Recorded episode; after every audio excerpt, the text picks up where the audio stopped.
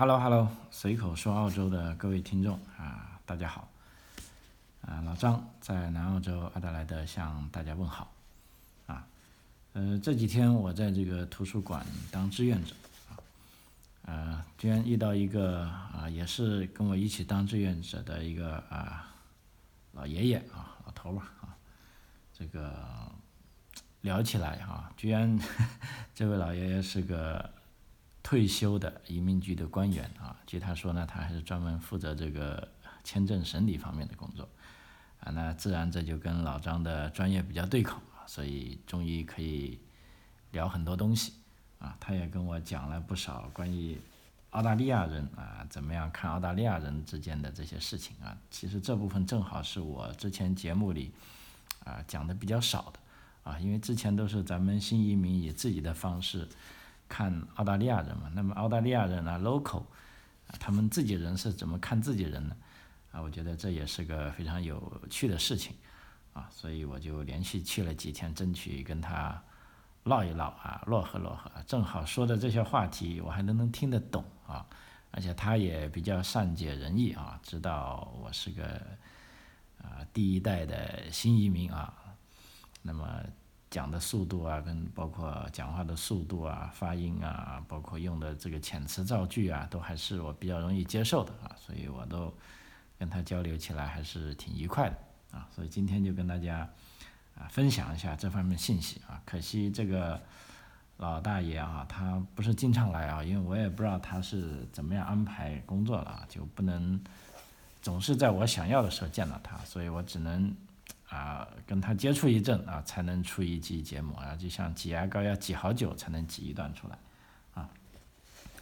啊，所以今天跟大家讲的就说是澳洲人怎么样看待他自己啊，包括澳洲男人之间的一些有趣的这种哥们情谊啊，这个其实是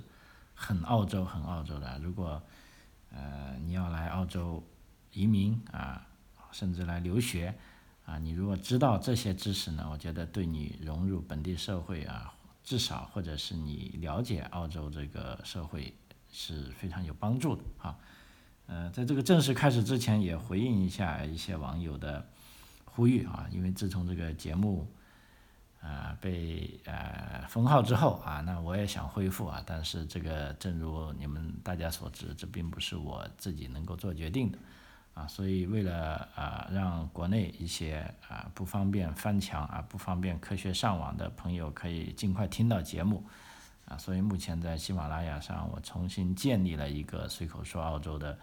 专辑，啊，结果马上就有朋友问说，哎，老张怎么只有五集节目？啊，这个真的是我都不知道如何回答你啊，因为我是很努力的上传节目啊，但是现在的。啊，它的审核非常严格，基本上如果你能看到后台的话，你看见我已经上传了三十多期节目，但是能够通过审核的并上架的只有五期啊，其实百分之七八十是被下架的啊。那另外呢，在蜻蜓这个播客上啊，这个 A P P 上，还有在这个呃荔枝上啊，我都啊恢复了一些节目啊，所以大家可以在这三个平台上去听。啊，那接下来如果我有时间呢，我可能也会选择一些，啊，稍微小一点的平台，或者是一些更专业化的这个音频播放平台，啊，去上传这样的节目啊。总体上呢，就希望，啊，就是说想听的啊，都能够方便的听收听到节目。另一个呢，啊，如果不用翻墙呢，可能互动起来也比较方便啊。如果大家要找我。啊，评论一些事情啊，或者找我办事的啊，这也方便。因为现在，呃，我主要的节目呢是在呃台湾这个叫 Song On 的这个平台上啊，这个平台是我觉得是我的节目以后啊重点的一个发展方向啊，就是说完整的节目将在这里播放啊，因为在中国大陆的平台，我想大家都会知道啊，这个节目一定是不完整的啊，就说我能播出来的。啊，可能只是我讲了的，最多也就是一半啊。就目前看来是百分之七八十是没有办法啊上架的啊，所以我也不会说花太大力气去经营在啊国内的啊这些平台上的这些音频，因为既然我都没有办法完整的表达我的观点，我就觉得，索性就让它残缺一点吧，哈，就是说，啊，基本上保证节目要能是完整的，啊，要能上架的，啊，要能保证啊，我的这些听友们或者希望了解澳洲的朋友们可以方便收听的，啊，以这个形式放出去。那至于其他，呃的一些细节呢，可能是弄得就，嗯，没有那么尽人意了啊，所以这方面也请大家啊理解啊，并多多包涵啊。老张在这里会尽力啊。OK，那么我们回到正题啊，就是说澳大利亚国内的人，啊，他们是怎么样看待自己的啊？呃，这点呢，就像我在出国之前啊，我想在跟大家国内的朋友聊天时都会聊到，比如说一个广州人他是怎么样看除了广州以外的啊地区的啊这些啊同胞的啊，那么北京人是怎么看的啊？上海人是怎么看的啊？啊，虽然这些看法啊都是比较古板啊，甚至不一定是正确的啊，只能是说呃他。还是有点缘由的啊，比如说北京人就看除了北京人之外，大家其他地方的都是老百姓，啊，那么上海人的眼光来看啊，啊，就你们其他地方都是乡下的啊，啊，那么广州人啊，我们更绝啊，就除了广州之外的都是北方的啊，啊，所以这个是挺可惜呃，挺好笑的哈，啊，但也比较死板，不能说全对啊，但也不能说全错啊，就是说这种。呃，根深蒂固的看法呢，它总是有点原因的，啊，那么在澳大利亚也是这样啊。比如说，大家认为什么样的人是典型的悉尼人，什么样的人是典型的墨尔本人，啊，或者西澳人，或者南澳人啊，或者塔斯马尼亚人，啊，那么澳洲本地人呢，对这些人呢，都有一些啊固定的看法啊。比如说，悉尼人啊，悉尼人是怎么样的呢？啊，他们是有活力。啊，这个什么都想争取，啊，精明、年轻，啊，咄咄逼人，啊，而且节奏快，啊，这方面我也是深有同感啊，因为我在疫情前基本上每年都会去一两次悉尼，啊，无论是探访朋友还是出差，啊，在那里呢，我见到啊，不但是本地的 local，还有很多留学生啊，包括留下的，啊，跟他们聊天当中呢，都感觉到啊，悉尼的朋友是特别有。有冲劲啊啊，就你可以说是非常有啊，等于说梦想也好啊。记得我认识一个留学生啊，毕业不久的啊啊，这哥们是来自四川的啊，人家不仅英文讲得好啊，中文更不用说了，而且广东话也讲得很好啊。我问他，他说：“哎呀，在悉尼混，必须要会讲广东话。”而且我要再问他的收入目标，他说我打算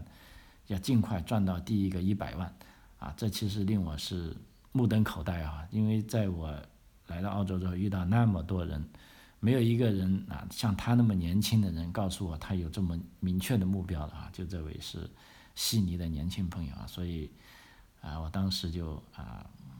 只能是祝福他了啊，就的确是悉尼在这个非常节奏快的城市。啊，只要年轻人啊，只要他勤奋，啊，他还是有机会的啊。这就是悉尼人给大家的印象。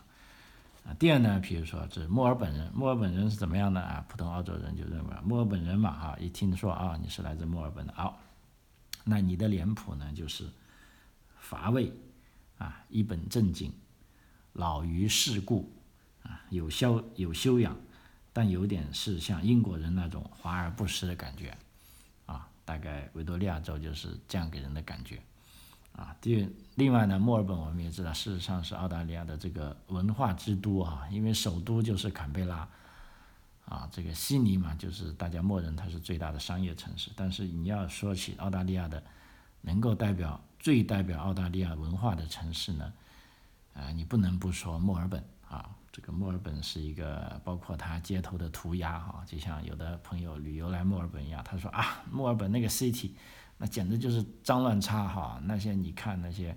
有轨电车线就像蜘蛛网一样啊，那个涂鸦到处涂的，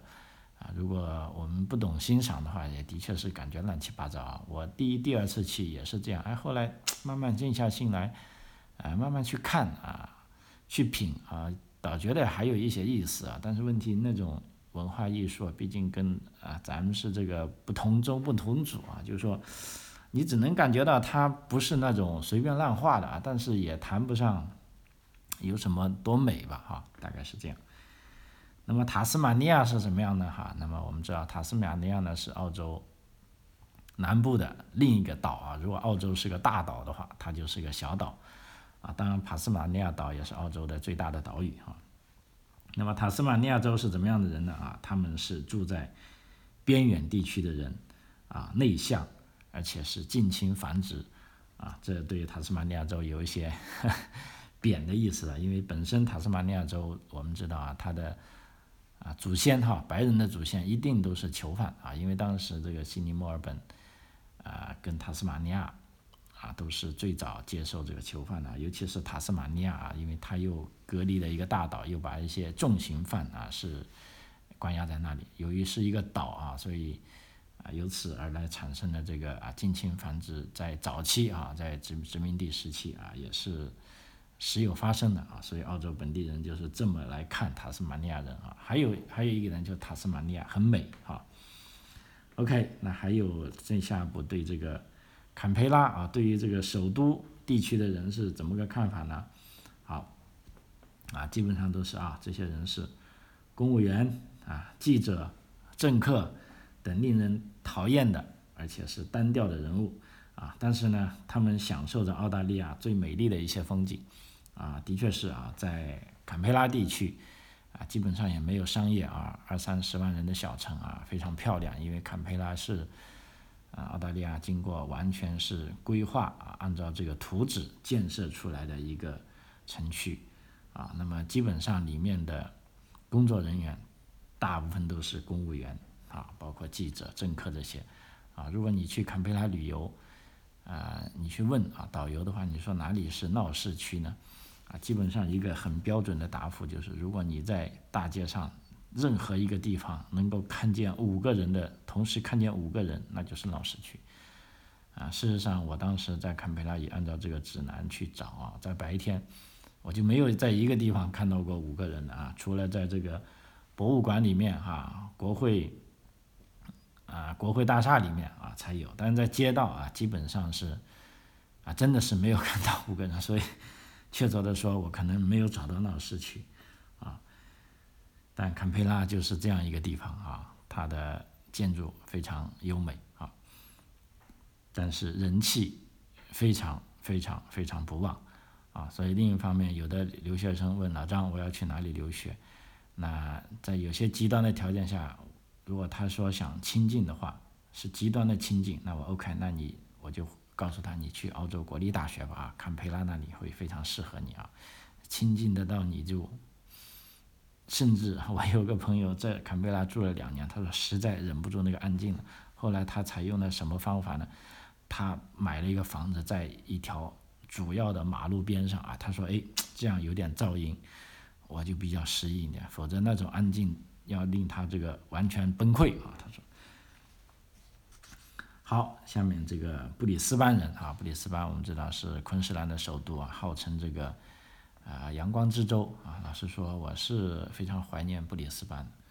啊，我甚至在想，是不是我退休后啊，也不叫退休了哈，或者再过十年后，等我的孩子大了，我也要搬去昆士兰住，啊，因为尤其是在冬天啊，昆士兰是非常温暖的哈。就像现在我们南澳洲是基本上白天温度也就二十度，但昆士兰可以有三十度，啊，那么南澳即便是十度的时候，昆士兰也有二十度，啊，而且南澳的冬天对我们广州人来说还是过于漫长了。你看，从现在六月份，啊，七月份、八月份，到九月份才是初春啊，其实初春还有点冷，啊，不像我们广州啊，这个空冷空气来了就冬天就来了，冷空气走了就冬天就走了。啊，所以昆士兰州呢，还是啊一个比较阳光明媚的啊的州。那所以我在想，等我老一点哈，那里据说钓鱼也比较更好钓啊。那么昆士兰州给人的印象呢，它是比这个悉尼人更傲慢啊，而且近乎粗俗啊，而且是乡巴佬啊，有点未开化啊。但是昆士兰人喜欢玩，爱太阳啊，这也就是普通澳洲人对昆士兰人的看法啊。啊，比较比较有趣的呢是昆士兰人讲英语啊，还跟南澳洲是。有一点不同的啊，而且昆士兰它也是基本上是澳洲第二大洲啊。这些人呢，因为昆士兰嘛，所以是女王的领土啊。本来去的那个州的人呢，他们骨子里也是觉得你们那些州才是乡巴佬啊。但是问题是，啊，澳洲其他地方人呢认为啊，昆士兰你们才是乡巴佬。看来大家似乎啊都不太喜欢这个乡巴佬哈。OK，还有在下接到我们这里啊，我所在的阿德莱德。这个南澳洲的人是怎么样呢？啊，大家对南澳洲的人看法就是节奏慢，比较安静，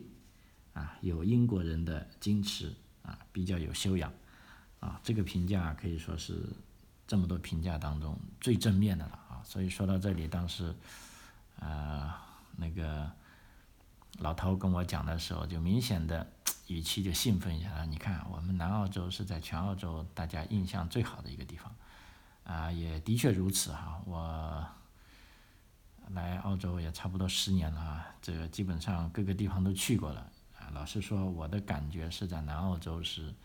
最舒服的啊，心情能够最静下来的啊。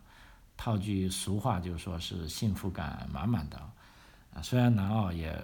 给大家很多啊，就说尤其是想创业的人啊，很不好的感觉，就是说这里的机会机会人口少，机会少。但这个小城十分的确是很安静啊，很适合生活啊。如果是不怕冷的退休人士来这里，是一个很好的啊生活之地。但是我知道本地人他们有一个更好的方法呢，就是说，啊，我是讲这些退休的老爷爷老奶奶哈，啊，啊基本上他们就是冬天就开着房车去昆士兰州啊，大概住他四五个月啊，把冬天过去。然后四五个月之后呢，又回来啊，因为昆士兰州呢，一到了夏天就会，啊，这个暴雨成灾哈，这个洪水泛滥，啊，但是南澳的夏天呢比较干燥，啊，但基本上我看 local 们还是可以适应的啊，甚至他跟我讲哦，他说如果你要去昆士兰呢，那里是 wet 什么黑米说非常湿潮湿的不了了，啊，就他们对这种潮湿是感觉极端的不适应啊。事实上，我在包括在十月份啊、十二月份都去过昆士兰，包括这个布里斯班跟这个 Cairns 跟这个黄金海岸，啊，我倒觉得那里的空气湿度呢是很合适的、很合适的啊，因为我是从广州来的嘛，广州的湿度就大概是这个样，啊，而且即便广州市也没有昆士兰市，啊，所以这个我是可以适应的啊，但是 local 们还是不太适应。啊，但基本上南澳洲呢，就无论是它的自然风光还是人文环境都是非常好的，啊，尤其是在这个疫情啊一年以来呢，可以说在澳大利亚那么多州中啊，南澳啊是控制最好的一个州啊，而且根据目前的这个最新的世界排名，阿德莱德是全澳洲应该是最适宜居住的地方，啊，好了，再接下来这个。Pass 啊，就西澳大利亚，西澳大利亚人，大家对他的评价是怎么样的啊？是孤立的、过时的啊，是一个小地方啊，保守、懒散，容易满足，容易满足啊，因矿产资源丰富而发了财啊。西澳大利亚啊，Pass 也就是南澳啊，是澳大利亚最孤独的一个城市吧？哈，单从我们这里 Adelaide 飞过去都差不多要。呃，四五个小时哈，大概应该有三三千公里左右啊，可以说非常远，离这个澳大利亚的任何一个大城市都非常远啊，就像新疆啊，就像中国这个新疆的乌鲁木齐一样，离中国内地的任任何一个大城市都非常远啊。Perth 呢，啊，的确是啊，是西澳人，西澳老实说呢，也是占了这个澳大利亚的三分之一的领土啊，所以西澳人呢，他也是很。你可以说他是很自以为是的，他也看不起整个澳大利亚其他地方人啊，甚至现在，包括西澳人，还有人在主张要求西澳要通过公投来进行独立，而且近期这个西澳的州长啊，也是猛烈的拼抨击这个抨击啊，联邦总理莫里森啊，关于对这个中国的关系上啊，认为莫里森总统做个不妥啊，结果他这一抨击呢，他这些言论呢，导致马上就被国内的媒体所引用了，说啊，你看澳大利亚已经开始内讧了啊，就地方官员已经在指责澳大利亚总理做的不对了。啊，那么其实他是有这个权利的，但是澳大利亚总理他也可以不听他的啊，因为毕竟他们的两个权力来源完全是啊来自不同的选区啊，就州长也不必要担心总理而不怕他啊，那么总理呢，呃，你对于州长的指责呢，你愿意去啊回应也行，你不会不会不回应也行啊，因为他也不必要听你的，你也没有机会去指示他做什么。基本上澳大利亚就是这么一个政体啊。OK，接下来哈，这个北领地啊，还有一个 North Terrace 啊，这个就是，实际上北领地也很有趣啊。北领地其实是从南澳洲啊分割出去的啊。当时就澳大利亚联邦政府为了表示对这个原住民的尊重吧，哈，在上个世纪啊，就啊把南澳洲分了啊。其实北领地现在看来，这个土地在地图上感觉好像比南澳洲还大。那么北领地地区的人呢，啊，澳大利亚本地人认为呢是有开拓精神啊，属于边远的边疆社会，啊，有些粗野，但因与众不同而有趣，啊，这个北领地的确是啊，经过啊比较有意思的是，澳大利亚人他把澳的澳洲的北方认为叫澳本啊，就是说靠近这个印度尼西亚、靠近东南亚的地区。啊，那么他们把自己的南方呢，靠近这个啊南极洲的啊这些东岸城市呢，是人啊澳大利亚人比较聚集的地方。那反之呢，越往北走，就越靠他们叫鳌拜了啊。事实上，呃，它这个鳌拜呢，在地理上可以说更靠近世界的中心啊，因为在我们知道这个北半球基本上啊聚集了澳大啊世界上所有的重要城市。但澳大利亚人在这方面还是非常自傲啊，就把远离自己的 称为偏远地区。事实上啊，我们这个阿德莱德啊，甚至墨尔本啊、悉尼啊，才相对于地球的中心来说啊，才是更偏远的地方啊。OK，啊，正如啊我刚才所说的啊，所有的成见或者固定形象啊都是一样的啊，就是说它都不完全是啊无中生有。啊，当然也还是有一定道理的啊，就说我上面这些 local 啊，本地人对本地人看法啊，并不一定完全对啊，但是它是有一定的道理的啊，只能这么认为啊，可以作为谈资，但并不适合于把它刻板的铆定在每一个人身上。比如说这个人悉尼来的，他就一定是非常精明、非常年轻、非常节奏快，什么都想争取嘛，不一定人人是这样，但是从大概率来看啊，大大家是这么认为。总之呢，啊，按照这位老头说的啊，就所有的澳大利亚人都认为，啊，啊，澳大利亚人共同的自我形象呢，就是勇敢、意志坚定、诚实啊，不玩诡计啊，反对专制啊，因而讲民主、平均主义啊，忠于朋友，愿意扶危济贫，特别注重公平啊，或者希望每个人都。能够得到应有的正义啊！如果在澳大利亚你想保护自己啊，那么最好的方法是什么呢？那就是一定要展现你的本色啊！这位老头告诉我的，就是澳大利亚人是痛恨表演、娇柔造作和伪善的一面啊！你只要表现出真我的自己就 OK 了啊！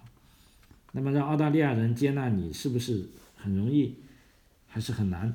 啊，那么总的来说呢，在表面上啊，澳大利亚人是比较容易接受别人，啊，只要你能够满足他们关于这个哥们情谊的一些最基本的标准，啊，因为本身澳大利亚就是一个移民国家啊，所以无论你是什么民族背景，他们都会把你看作他们的哥们儿啊。这些标准中最重要的当然是你要能讲英文，啊，即便你不能讲澳大利亚这些俚语，啊，但是如果你能。跟他们一起喝一两杯酒啊，他们也会更喜欢你。他们一般会避免啊过于专业的谈话，不增加对方的负担。但是如果你能比较沉着的谈论这个板球啊或者附体啊，甚至女孩子你能谈得爆啊，那就更好了啊。当然了，这并不是必须的啊。比如说，如果你邀请啊你的澳大利亚朋友到家中做客，那么澳大利亚人肯定会很高兴。不过呢，他们并不喜欢过度穿着和打扮，啊，过度穿着来打扮啊，或以任何形式的炫耀，啊，包括大手大脚的花钱呐，啊，高阔论坛呐，啊，不给别人说话的机会呀，啊，这些都是啊，澳大利亚人不太喜欢的啊聚会方式，啊。那么另一方面，我刚才讲了这个，澳大利亚有个很。与众不同的地方就是说，男男人之间的情谊啊，就说哥们情谊和男子汉气概啊，呃，很多人就这个独特的问题啊，也发表了一些，甚至有一些人在研究澳大利亚人文的时候，一定会研究这个话题啊。那么，如果您刚到澳大利亚呢，你可能最先注意到的就是这个熟悉的、比较友善的称呼，叫 mate，N-A-T-E 啊。就这个呢，是仅限于男人之间的称呼啊，就不管是朋友还是生人啊，这些人见面经常都说就 Good day mate，就你好吗朋友或者朋友你好吗伙计啊，我能帮忙吗啊？那么这些人们是经常说的啊。那么就要注意一点呢，这个 mate 几乎不用在男女之间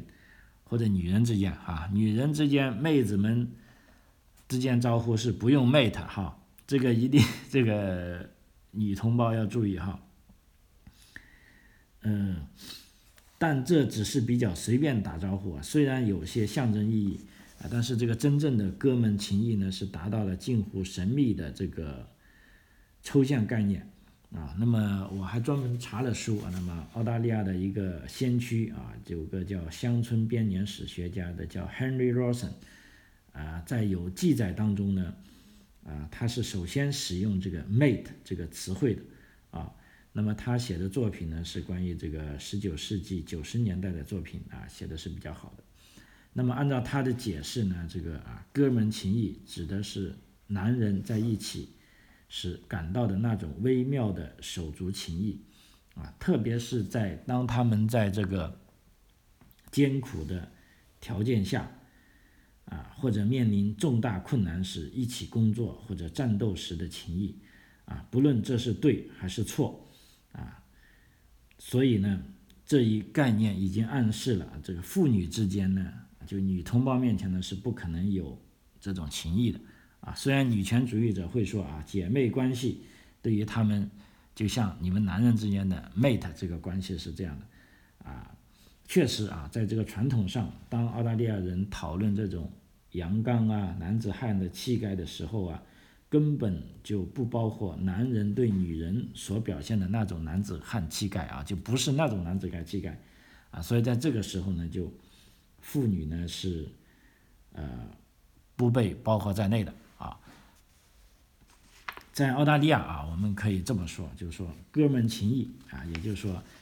啊，男人。与男人之间的友谊，啊，甚至可以超越其他所有的道德，啊，那么举个例子啊，比如说，如果你的朋友贩卖毒品，啊，是男的哈，我们讲男的哈，你向警察告发了，那么人们可能会认为你犯的罪比贩毒还严重，啊，所以这个是市井之间的这样的，就是说哥们情谊是重要过一切的。啊，当然了，就就像人们通常认为这个啊，比如说，呃啊，英国啊，老牌帝国，英国商界里盛行的这样 old boys 老朋友这个关系网一样，啊，哥们情谊也在澳大利亚商界和政界是事实上是悄悄在运作的，啊，从其负面影响来说，它也可能产生了啊腐败的情况啊，比如说在什么时候要拉兄弟一把啊。啊，那么这个有时候就可能会变成这个啊坏事了啊，所以这就是啊男人之间的呃这个妹的情谊啊，就是说这个男人之间的哥们情谊啊，这在我觉得在澳大利亚文化中是一个非常非常呃特别的一点，就是说啊咱们尤其是新来的朋友一定要啊非常全面。去了解这一点啊，这样我觉得你可以更加啊舒服的啊融入啊这方面的啊本地的文化啊。另一方面哈，就呃也是讲男人之间的，就是说有一个禁区啊，就是说澳大利亚男人的禁区是对儿童表现出过分的亲昵啊，无论什么性别啊，因为。呃，历史上来看，有很多这些不良的案件，是澳大利亚人对这个恋童癖恐惧之大啊，所以男人与儿童的亲亲昵很容易引起怀疑啊。比如说，你是一位老师啊，或者一位某些方面的教练啊，那么你在教学生的时候呢，啊，你必须把教室门开着，或者请其他人在场啊，那你就会至少会免于受到这个。啊，性侵的这个错误指控啊，在与儿童打交道的时候啊，不触摸是一个基本的规矩啊，尤其是人家家里的孩子啊，因为这点为什么我特别提出来呢？因为这个礼拜六、礼拜天啊，我儿子这是个童子军啊，这个啊童子军的活动是冬季的露营啊，因为去挑战一片森林，那里非常冷，而且现在也下着大雨啊，那么有个小孩小小男孩，他妈妈带着，他妈妈就不去。啊，他就问了那个